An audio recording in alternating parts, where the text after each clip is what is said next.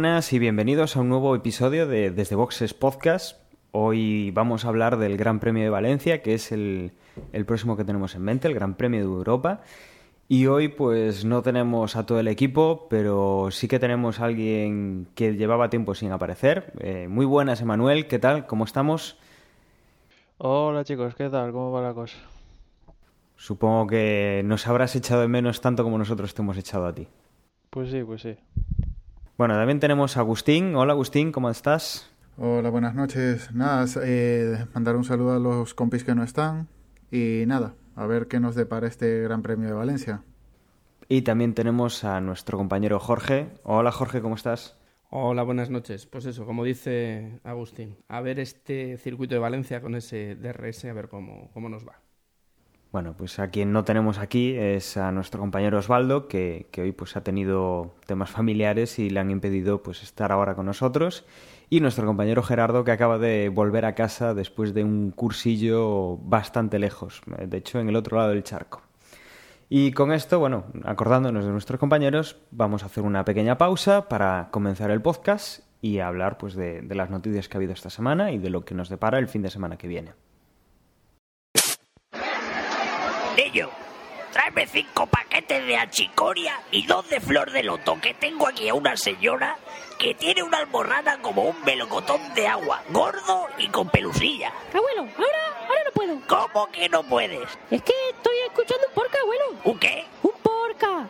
Es un programa de radio, pero hecho por gente pobre. Ah, un porca. Si precisamente cuando estoy vendiendo hierbas en el mercadillo del pueblo y si la gente no compra, les pongo yo un porca de no sé qué, de un perro terrorista. Abuelo, si tú solo escuchas cosas de antes de la guerra, lo que tienes que hacer es escuchar Gravina 82, que es de reírse, es de reírse unas hartas. ¿Y eso en qué frecuencia modulada se sintoniza? No te enteras, abuelo. Gravina 82. Puedes encontrarlo en iTunes, en Ivo, en Miro, en Oyesto y, y otras plataformas. ¿Cómo dice el niño? A mí me habla a más sencillo. Vamos a ver, abuelo. Lo mejor es que lo busque en su página web www.gravina82.com, donde tienen todos los enlaces. Además, puedes enviarles un correo o audio correo a gravina82.gmail.com o contactar con ellos en Twitter o Facebook. Anda, niño, grábamelo en un casete que ya voy yo a por las infusiones para las alborranas. Y si tengo que elegir, elijo Gravina. Gravina82.com. Es que yo amo a la vida y amo el amor. Y comenzando un poco con las pocas noticias que hemos tenido durante esta semana entre el Gran Premio de Canadá y, y, y la grabación de este podcast, pues podemos comenzar pues con una noticia eh, que puede afectar eh, a lo que es el desarrollo normal de la Fórmula 1 hasta ahora y es que por fin hay una decisión en firme sobre la, el soplado de, los escapes de, los coches y que se va a hacer efectivo a partir del Gran Premio de Gran Bretaña. Finalmente se, suprime la, la, posibilidad de utilizarlo eh, como se estaba utilizando hasta ahora y bueno, vamos a ver entonces cambios a partir de, de Gran Bretaña. ¿Qué os parece esta medida? ¿A quién creéis que le puede afectar más y en qué medida? Hombre, parece que está hecho un poco para, para quitarle esa gran distancia que tiene todavía Red Bull. Los mismos Red Bull han dicho que, que, bueno, que eso les va a afectar a todos, no solo a ellos. Yo lo que digo es que llega tarde. Me recuerda la decisión de, de cuando fue Brown GP y que si lo prohíbo no lo prohíbo, al final sí, al final no. Si lo ibas a prohibir, lo tenías que haber prohibido en la primera carrera y si no, mucho antes. Han pasado demasiadas carreras y, y si esta diferencia no se reduce ahora, pues tampoco habrá servido de nada quitar, pues a prohibirlo. Y si la diferencia entre Red Bull y, y, los demás equipos sí que se nota, pues tenía que haber sido antes, porque es que está desnaturalizado el campeonato. No sé qué opináis vosotros. Yo creo que es otra gran chapuza de, de la FIA y los que están ahí otra vez. El año pasado lo vimos con el FDAD, que al final, bueno, aunque el FDAD en ese momento era legal, pero al final lo acabaron prohibiendo, pero es que esto no era legal, no cumplía ni el espíritu de las normas, como pasó con el, ese alerón trasero en Cataluña.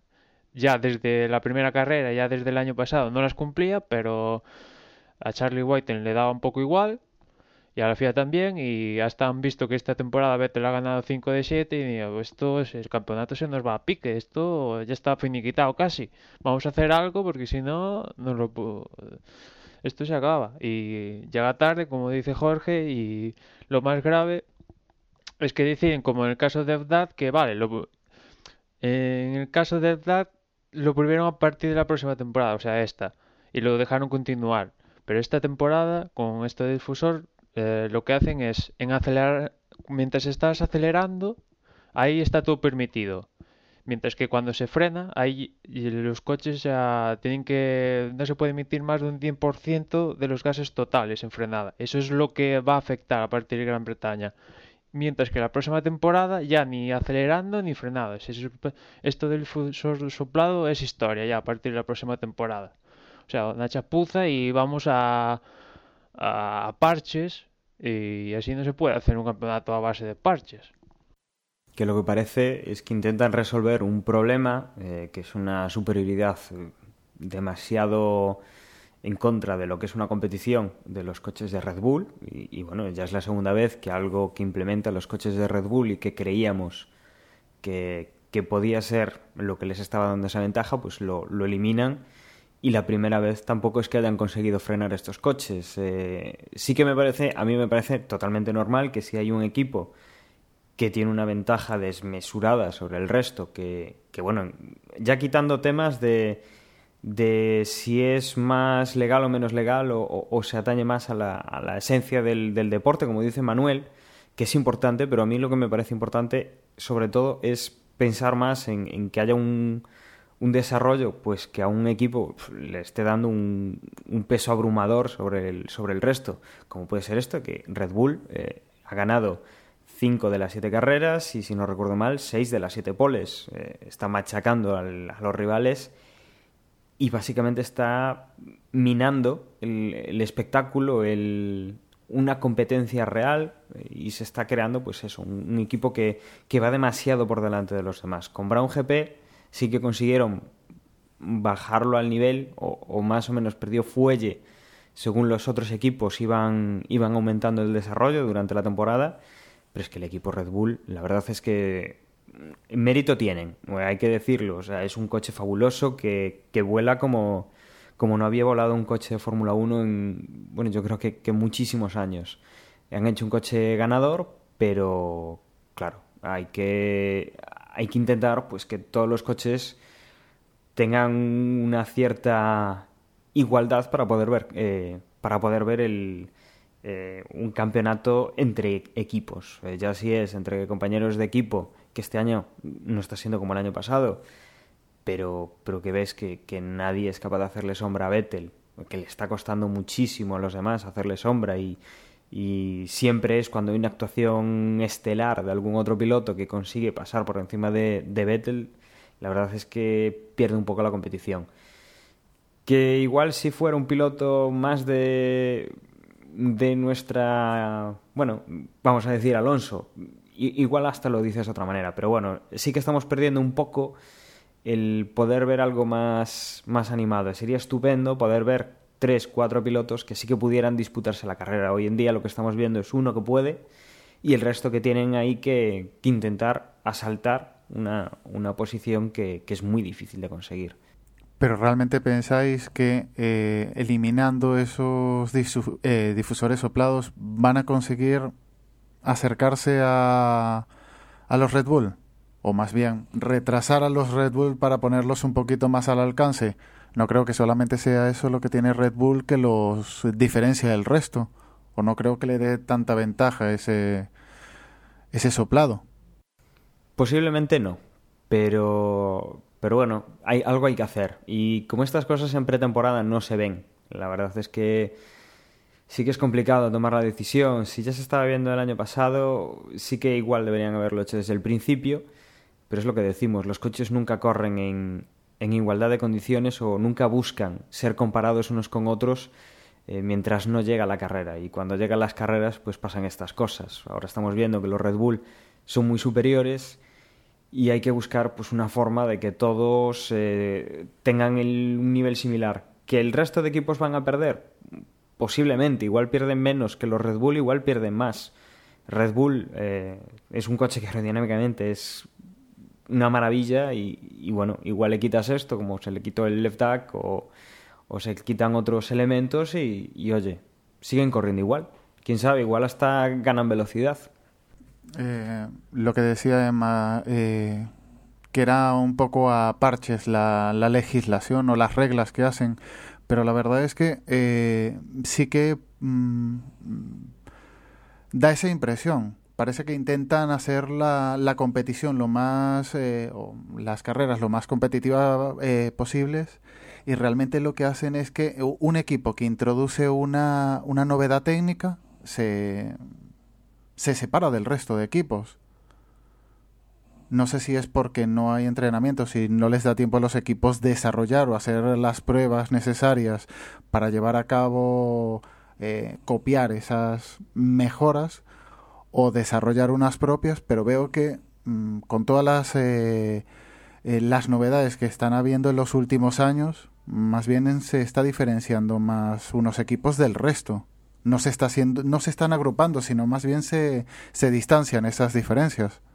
Bueno, yo creo que eh, en caso de, de, lo que va a afectar, yo creo va a afectar un poco a todos, pero tampoco, yo creo que sobre todo en la calificación no vamos a ver a, yo que sé, a Vettel sacarle un segundo a Alonso, por ejemplo, yo creo que eso con esto de los difusores se puede acabar, pero van a estar ahí arriba los Red Bull. Después en carrera yo creo que vamos a ver un poco más lo mismo de lo que hasta ahora, porque como digo, no es que se prohíban totalmente, sino es solo en frenado y bueno, en carrera se sospecha que no, Red Bull no puede utilizar ese especie de difuso soplado ultra que le hacen volar.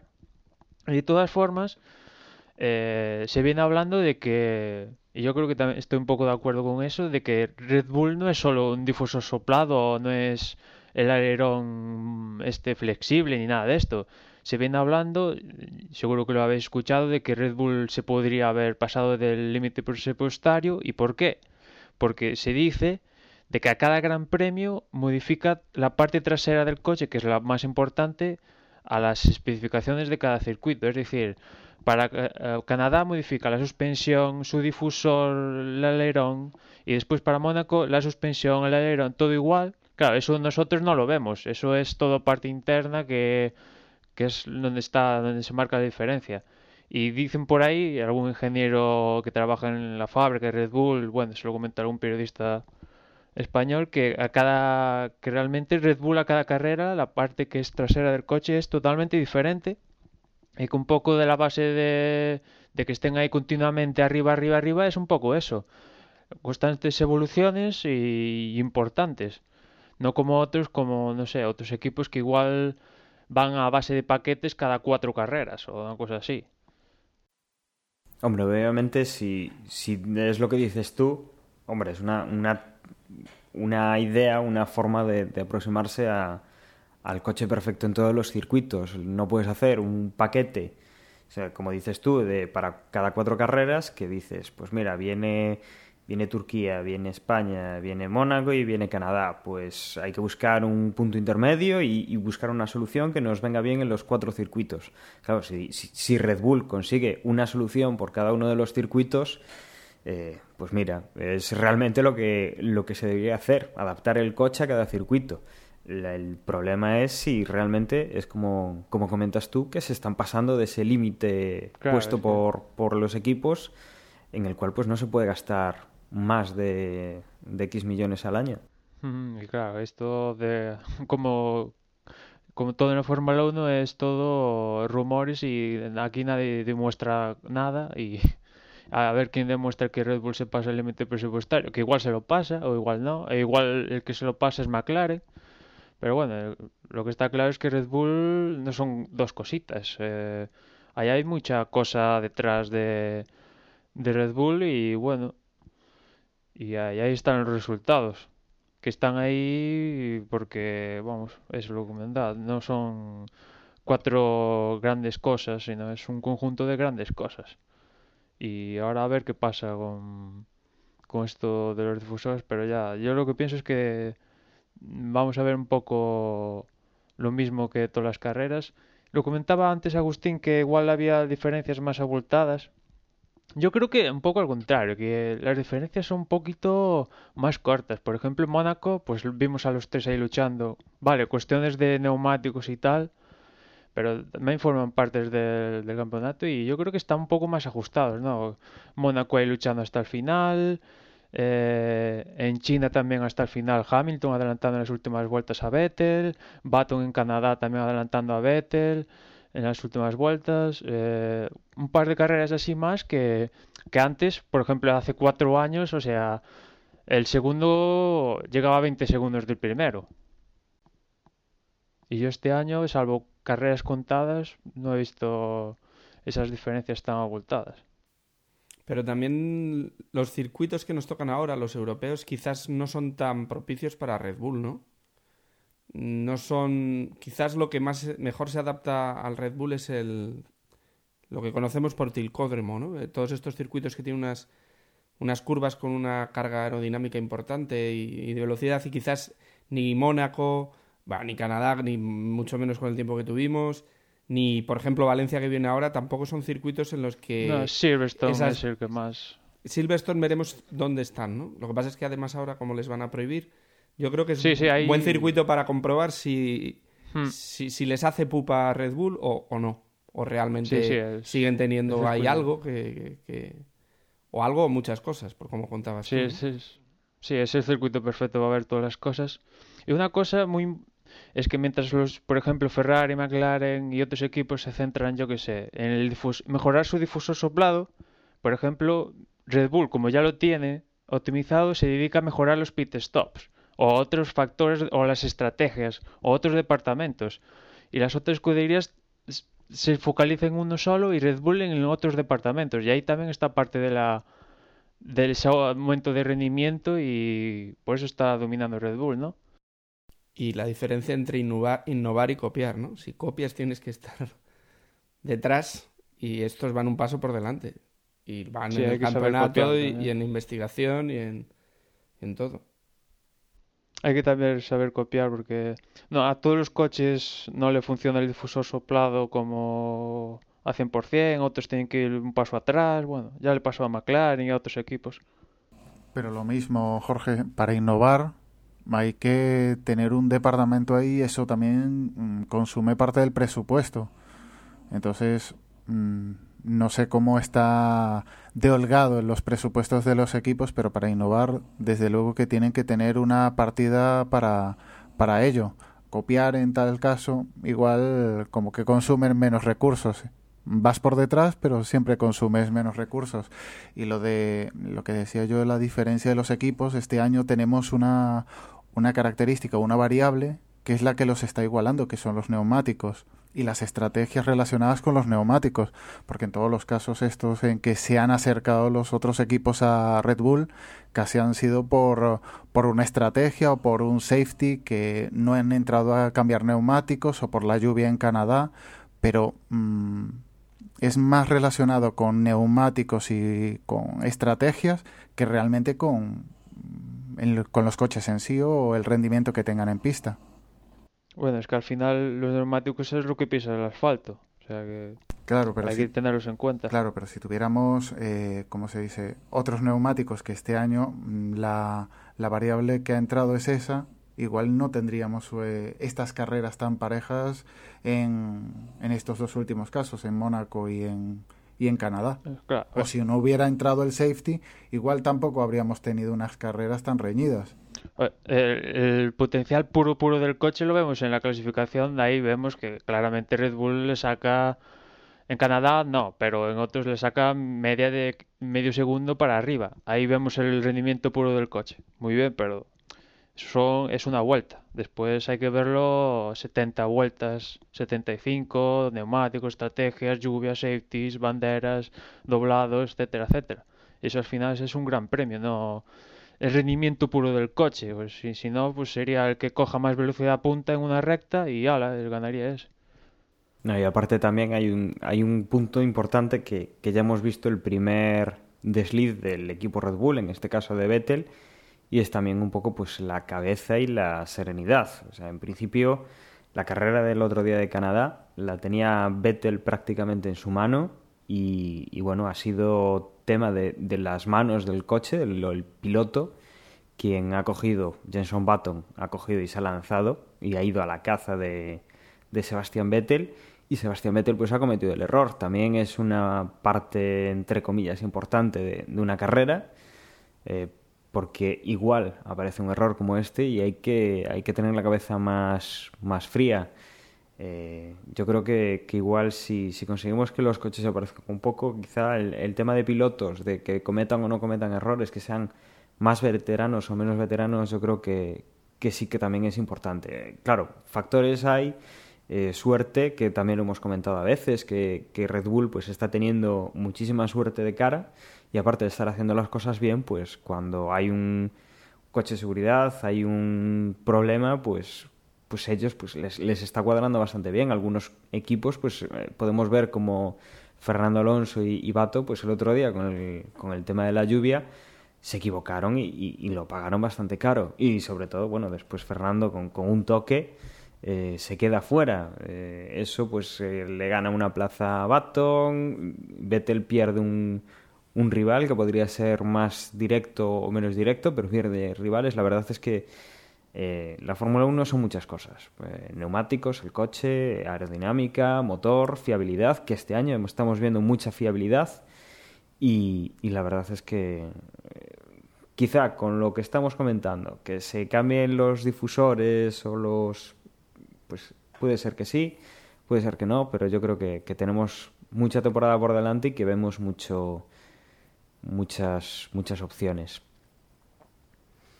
Podemos comentar también otro equipo que, que bueno, ha anunciado que, que, va a tener novedades, que es Team Lotus, que va a montar el KERS en el, en el 2012, que era uno de los pocos equipos, eh, junto con Virgin y con Hispania, que, que todavía no montaba el KERS por limitaciones pues, de, ingeniería, de, de presupuesto.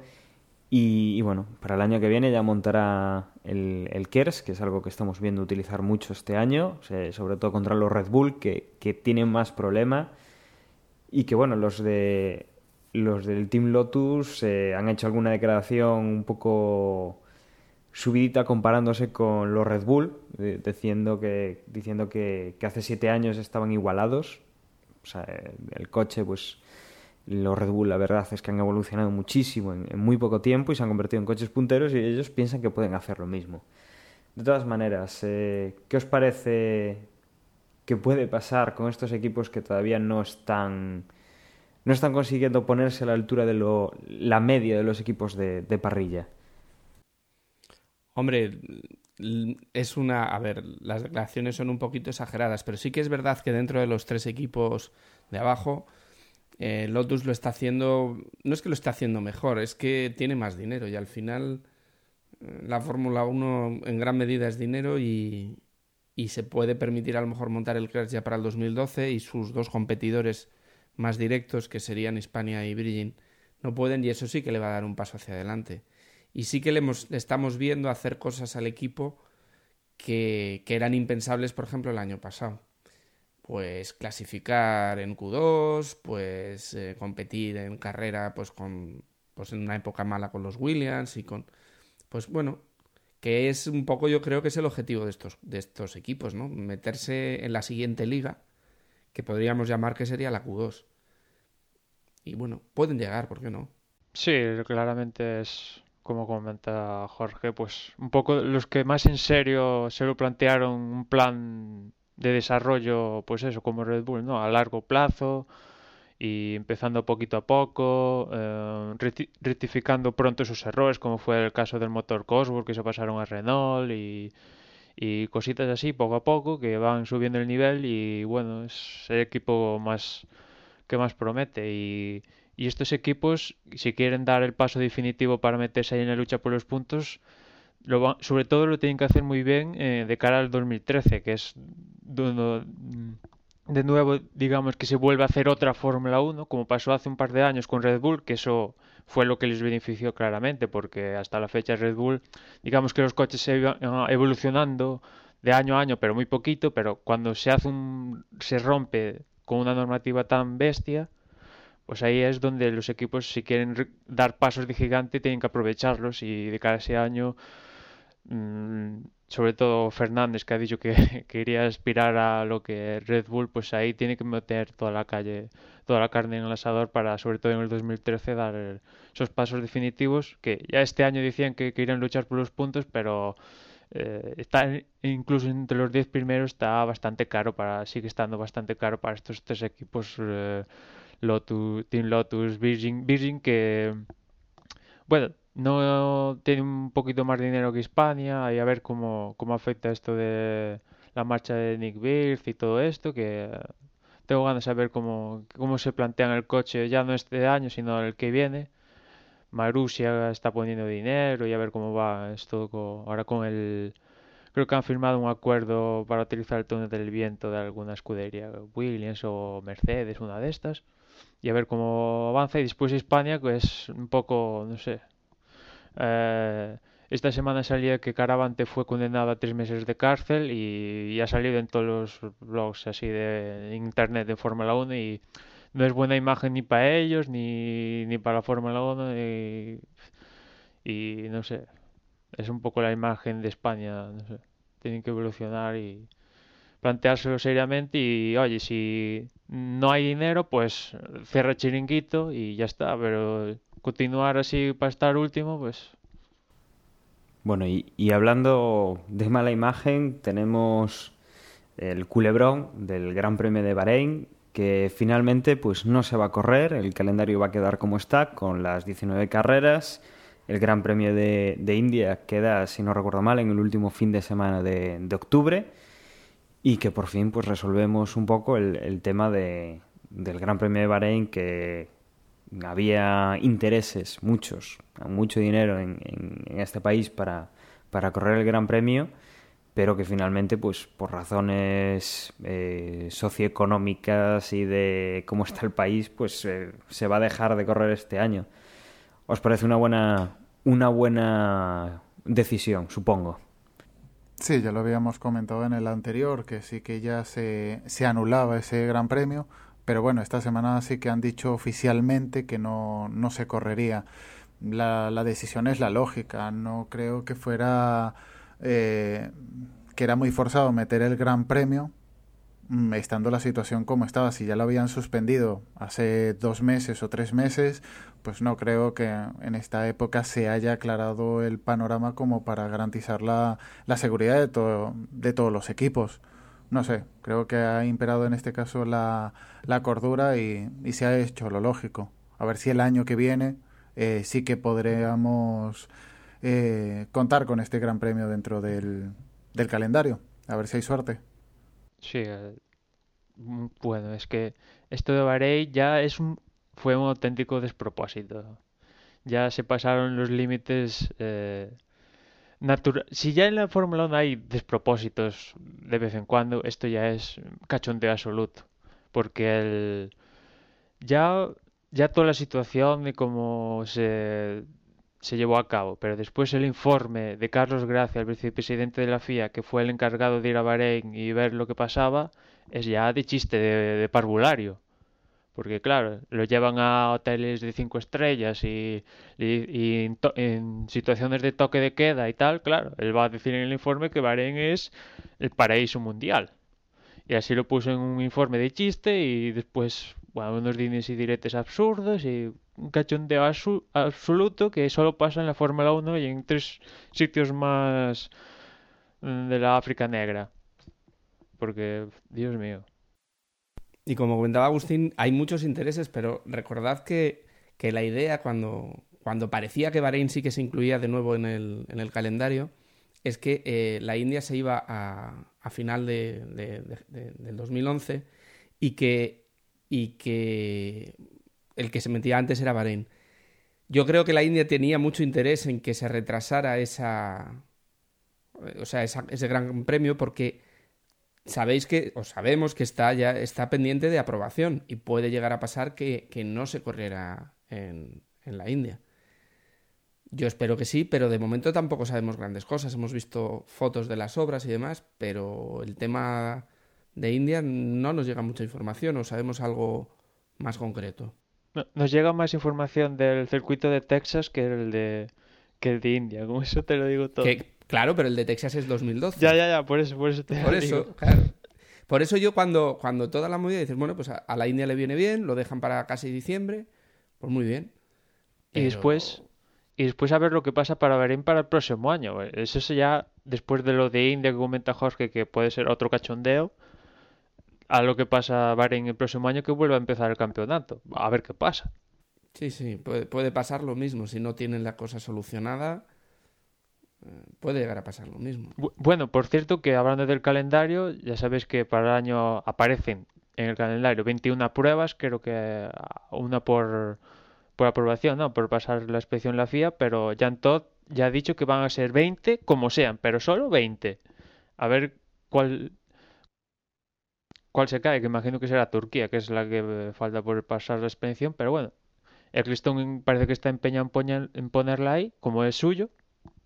A ver qué pasa. Bueno, y si os parece, pues vamos a meternos ya un poco más en materia del Gran Premio de Valencia y hacemos una pausa y comenzamos.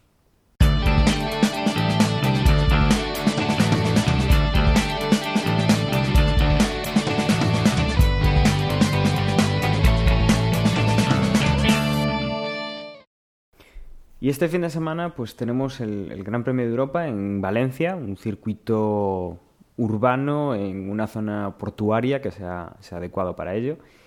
Y bueno, antes podemos comentar eh, que bueno, en, en el tema de enfermería y de altas y bajas, porque últimamente hemos tenido algunos incidentes, podemos confirmar que Sergio Pérez eh, ya se encuentra bien, eh, ya no tiene los problemas que tenía cuando no pudo correr en, en Canadá y que finalmente participará en, en el Gran Premio de Valencia.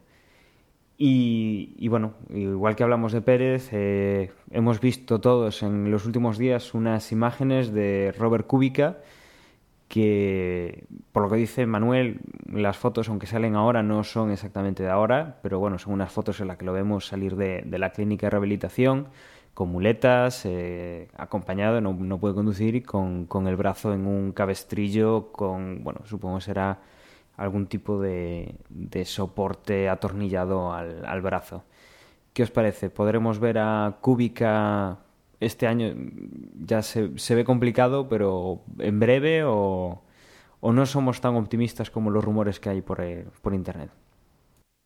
La gran noticia es que, es que está bien, ¿no? Después de, de- de ver cómo quedó el coche y del accidente tan gravísimo que sufrió, yo creo que la mejor noticia es ver, ver que está bien, que, que está en proceso de rehabilitación.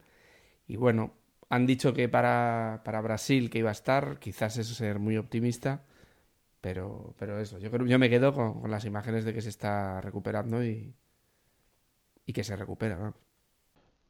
Sí, sin duda es. Lo mejor es que está ahí, que por suerte, pues eh, se va a recuperar al 100%. Eso es lo que dicen todos los médicos. Y bueno, durante todo este tiempo, Renault ya le estuvo pasando información de todo lo que pasaba después del Gran Premio, el análisis de todo el fin de semana. Y Eric Bouyer, el, el jefe de, el director de Renault, ya ha dicho que esperarán a agosto, finales de agosto para decidir qué pasa con Robert, si bueno, si va a tener alguna oportunidad lo que queda de año. El manager de Robert es lo que decía Jorge que en Brasil, que igual se sube. Bueno, Robert también ha dicho que si se sube es para correr todo el fin de semana, no solo una sesión de viernes. Y después, pues pensar lo que va a pasar también el próximo año, porque bueno, mm, Kubica ha estado más de mes y pico en un hospital, ha perdido masa muscular, que primero tiene que ganar la masa muscular, después subirse a un coche, que como hemos visto en Sergio Pérez, es un poco igual que Sergio Pérez, no, pero en este caso sin impacto, que meterse en un Fórmula 1 es como, imaginaos que os metéis dentro de, de una lavadora y, y, y Kubica va- va- si se sube para el próximo año ya va igual hace un año así que no se sube y eso hay que experimentarlo poco a poco con los emuladores, etcétera, etcétera. Vamos, le queda un largo recorrido, pero ya es algo muy importante que, que al menos se va a recuperar 100%. Mucha suerte ha tenido el bueno de Robert. Y más líos en Renault, ¿no? Porque se habla también de problemas económicos, no solo problemas, porque también Renault este año le está costando. Y hablan de que quieren subir a Bruno Sena al coche, claro, con, con dinerito fresco. ¿Veremos a Hayfield fuera y a, y a Senna arriba? Uf, esto... Si lo hacen a mí va a parecer igual lo que hicieron el año pasado con De La Rosa y, y mismo Heifel. Porque yo creo que Senna no va a conseguir mejores resultados que Heifel. Con lo cual, pues, ¿para qué lo subes? ¿Para ganar más dinero? Hablan de, hablan de dinero, Claro, claro. Sí, que Gerard López se fue a Brasil para ver si conseguía los patrocinadores necesarios para subir a. Bruno Senna. Yo es lo que digo, eh, iniciados ya la esto se hace en pretemporada, ya iniciados la temporada hay que ir a buscar resultados y no buscar dinero. Al final lo que te da el dinero es los resultados. Porque si Renault queda un puesto por delante en las escuderías, por los resultados eso va a conllevar un dinero extra, igual patrocinadores más, más patrocinadores para el próximo año. Y ahora subes a Sena, que lleva, lo único que se ha subido son España. Sena no corre ni en GP2, ni World Series, ni nada. No, es, es complicado que, que se anden cambiando los pilotos y la verdad es que Nick Hayfield tiene, tiene talento, tiene ya una experiencia Ha hecho un contrastada. podium este año. Claro, y, y aparte es un piloto muy experimentado, eh, con lo cual, pues, eh, meter a Bruno Senna así, eh, que, que es un piloto, obviamente es un piloto de Fórmula 1, tiene, tiene su capacidad y, te puede hacer buenos resultados. Puede. Habría que ver que se adapte al coche, que, que vuelva a competir al mismo nivel de Fórmula 1 y, quizás un poco es un poco arriesgado. Lo suyo sería intentar asegurar puntos. Recordemos que cada punto es dinero y, y subir en, en la clasificación de, de constructores para conseguir lo máximo posible. Yo estoy con, con Emanuel en este caso. Por cierto, comentaba Dani que Sergio Pérez va a estar bien. En caso de que se vuelva a encontrar dispuesto, Sauber ya ha confirmado que volverá a ser Pedro de la Rosa el que se vuelva a subir al coche, con lo cual a Esteban Gutiérrez pues, se le vuelve a quedar las ganas de subirse al coche, que yo creo que Sauber ha obrado bien en Canadá y si vuelve a pasar en Valencia volverá a obrar bien. Bueno, sería interesante ver a Pedro en Valencia, pero, pero bueno, deseémosle lo mejor a Sergio Pérez, sí, que, creo que- que si ya está perfectamente recuperado, pues eh, el asiento, entre comillas, es el suyo.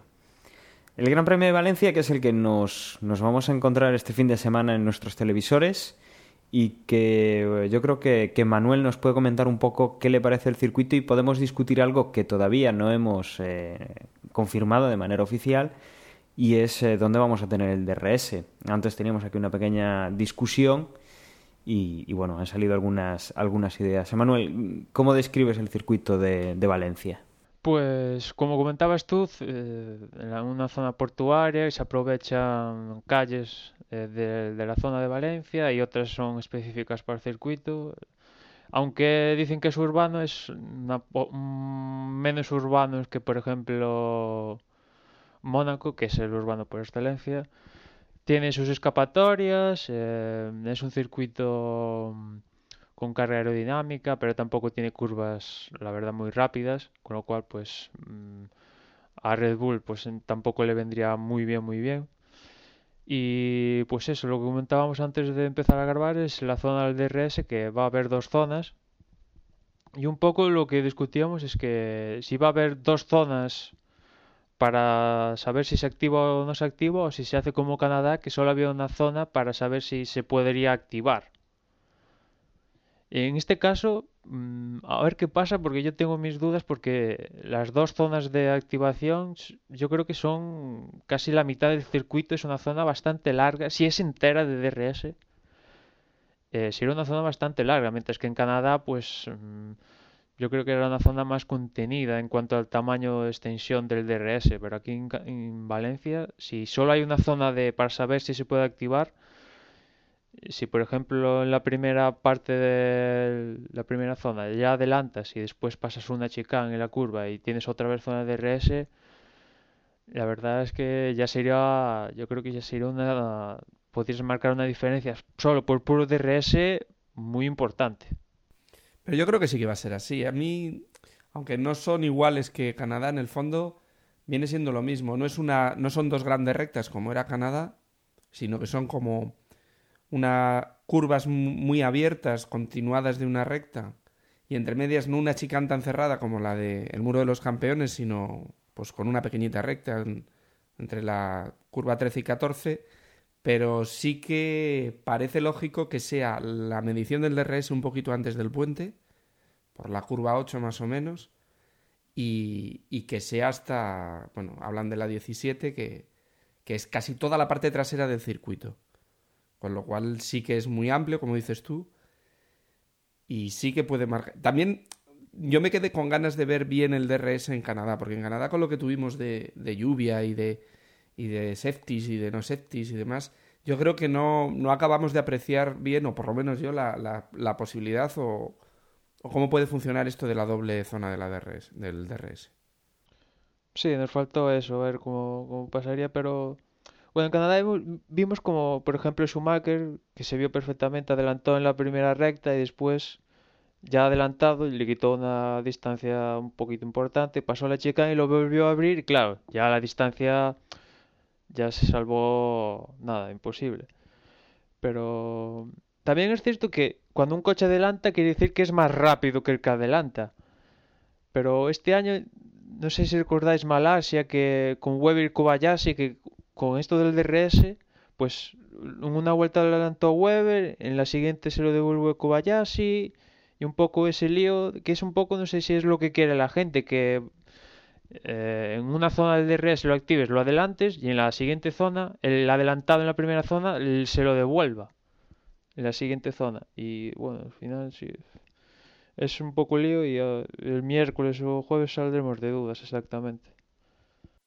Por lo menos veremos un poco más de, de intercambio de posiciones, que en algún gran premio del año pasado era bastante monótono y en los cambios de posiciones, por lo menos por arriba, que es donde los coches son más competitivos, eh, Sí, se eh. veían en la entrada de boxes y, y poco más. Y en Valencia no abundan los adelantamientos. Es un, bueno, carreras aburridas solemos ver en Valencia. A ver qué, qué pasa con el, qué, qué factor tiene el DRS aquí en Valencia. Esperemos que sea positivo porque ya digo, tiene cierto margen para arriesgar con zonas eh, escapatorias y los muros no están tan cerca. Vamos, que hay anchura en el trazado y, y a ver qué sucede.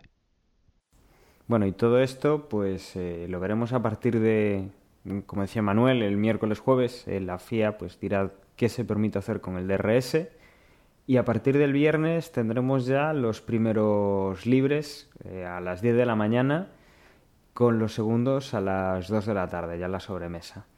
Si no recuerdo mal, Emanuel, todo esto a través de, de la televisión de... se llama Radio Marca, ¿no? Marca Es- TV y Marca TV. la web de la sexta. ahí los tenéis. Y a través de la web de la Sexta, sin comentarios. Eso sí, en la sexta sin comentarios. Y ya el sábado pues tendríamos la, la tercera ronda de, de entrenamientos a partir de las 11 de la mañana. Eh, esta también en... Esta ya la sexta, ¿no, Manuel? Sí, esta ya la sexta. sí. Esta ya la sexta.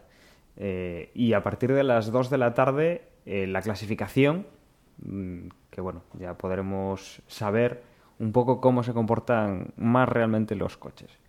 Y el domingo, pues carrera, como siempre, en zona europea, eh, 2 de la tarde. Con esto, eh, yo creo que podemos hacer ya nuestros, nuestros pronósticos. Eh, nuestro compañero Agustín se ha tenido que marchar por, por horario de trabajo y no nos ha dejado su, su elección, pero bueno, vamos a hacerla entre nosotros tres y podemos comenzar por Emanuel. ¿Qué crees que podemos ver este, en este Gran Premio? Pues yo voy a apostar por Weber. Mm, le voy a dar también una oportunidad a Baton porque es que si Baton falla, eh, es que Vettel si ya, si ya lo tiene chupado, ya lo va a tener súper fácil. Y tercero se lo voy a dar a, mm, a Vettel. A ver, Jorge, a ver si eres tan optimista como, como Emanuel con Weber. No, no. Yo creo que Weber este año no, no es el suyo. Y, y me voy a decantar por Vettel, que, que no va a cometer el error final de, que cometió en Canadá. Seguido de un Hamilton que tampoco va a cometer los errores que lleva cometiendo en los últimos grandes premios. Y con un Alonso que llegará de tercero porque, porque su Ferrari, el pobre, no da para más. Pues yo me voy a arriesgar y visto la gran actuación del fin de semana pasado y todo lo que consiguió hacer y que parece que bueno los, los eh, McLaren van bien. Voy a poner otra vez a Baton de primero, por eso de variar. Eh, Vettel, como sigue en su línea, pues lo pondremos de segundo. Eh, yo creo que es tontería quitarlo del podio y pienso que hay el corazón dividido. Vamos a poner a, a Hamilton de, tercero. No sé si Alonso pues tendrá tendrá una opción tan buena como el fin de semana pasado que consiguió clasificar segundo y no sé yo que si en Valencia eh, pasará de esa quinta posición que nos tiene últimamente acostumbrados en, en la parrilla de salida. Y yo creo que con esto podemos ir cerrando ya el, el podcast. Eh, hemos tenido un podcast, bueno, más o menos cortito, con esto de que hay pocas novedades esta semana.